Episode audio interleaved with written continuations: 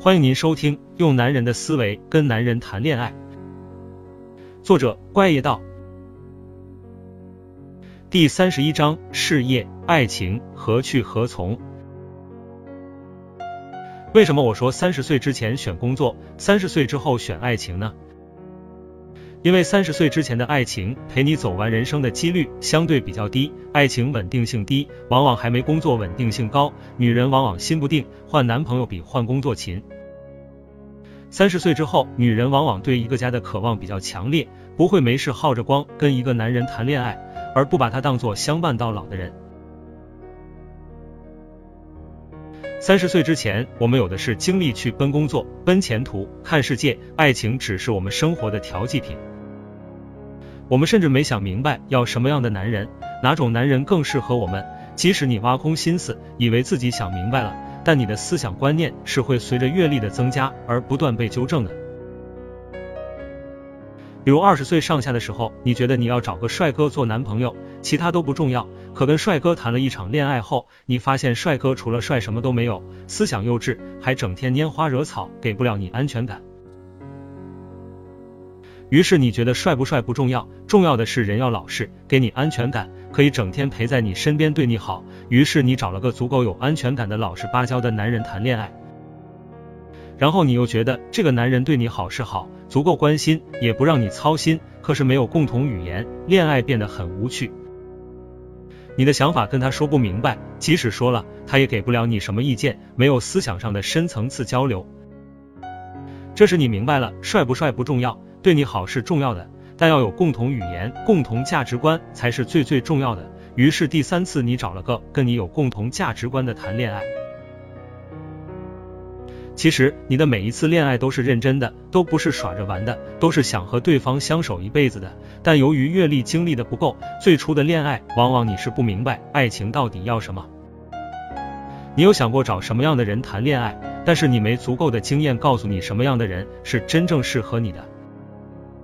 随着恋爱经验的丰富，你对找男人的标准一再纠正，你才慢慢越来越清晰，找什么样的男人是可以共度一辈子的。这需要时间。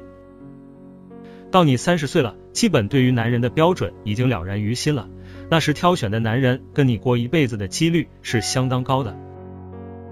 为了一个能跟你走一辈子的人，放弃陪伴你一时的工作，那有什么不值得的呢？更何况，工作哪里都可以找，是金子哪里都可以发光。当然，你也会说，既然这样，那男人也应该这么想：我陪伴他一生的几率比他工作要高，为什么就不能他放弃工作选择我呢？爱情是需要互相包容体谅的。如果你还在跟一个男人老进行谁吃亏了谁占便宜的得失比较。那是因为你还没确定他会是与你过一辈子白头到老的人，否则根本不会把一个暂时的工作和一辈子的幸福来做比较。如果你是个私营业主，处于上述说的分隔两地状态，你生意还做得不错，但是受地域限制，还不是网络贸易可以四海为家，那你就不是在选工作和爱情了，而是在选事业和爱情。无论三十岁之前还是之后，请你都选事业吧，因为可控、安全，陪伴你一生的几率比爱情高。其实存在这样选择的机会并不多，一来你是个挺成功的私营业主的几率就不高，二来一般遇到这种情况，若男人仅仅是个打工的，他恨不得跟着女人混，开夫妻老婆店，女人又给他事业又给他爱情，换谁谁不乐意啊？还挣扎个什么啊？根本不存在选择的问题。除了那种脑子不开窍，把自己给人家破打工的当事业看的，你也没必要跟他扯了。既没事业，还老想在一个事业女面前装汉子的主，跟一个真正有事业的女人是过不长久的，根本无法走一辈子。因为他那小小的自卑心容不得别人碰触，随时都会因自卑而瓦解爱情。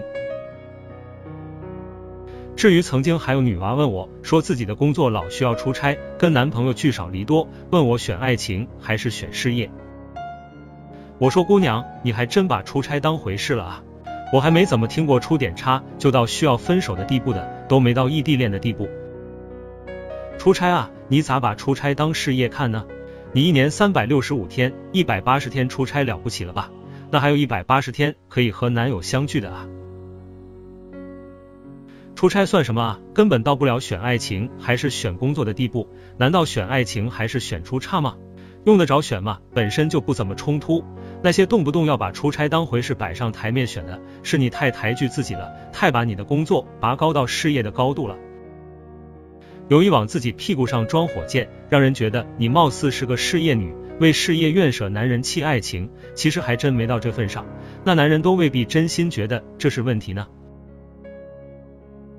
还有的娃子也不是异地，就是男人大男子主义严重，非要女人留在家里，觉得女人出去工作他没面子，要么就是担心女人在外面工作了他没安全感。